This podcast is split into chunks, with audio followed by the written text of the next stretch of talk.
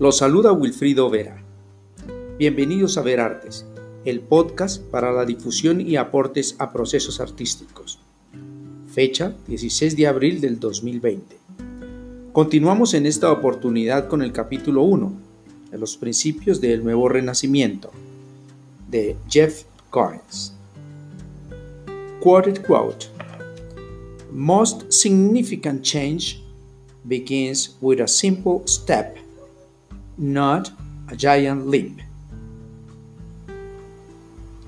Light glimpses.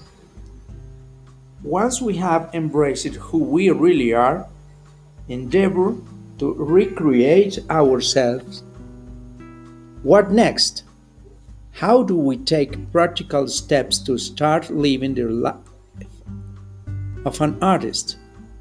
Often we think it's a giant leaps that lead to this kind of reinvention.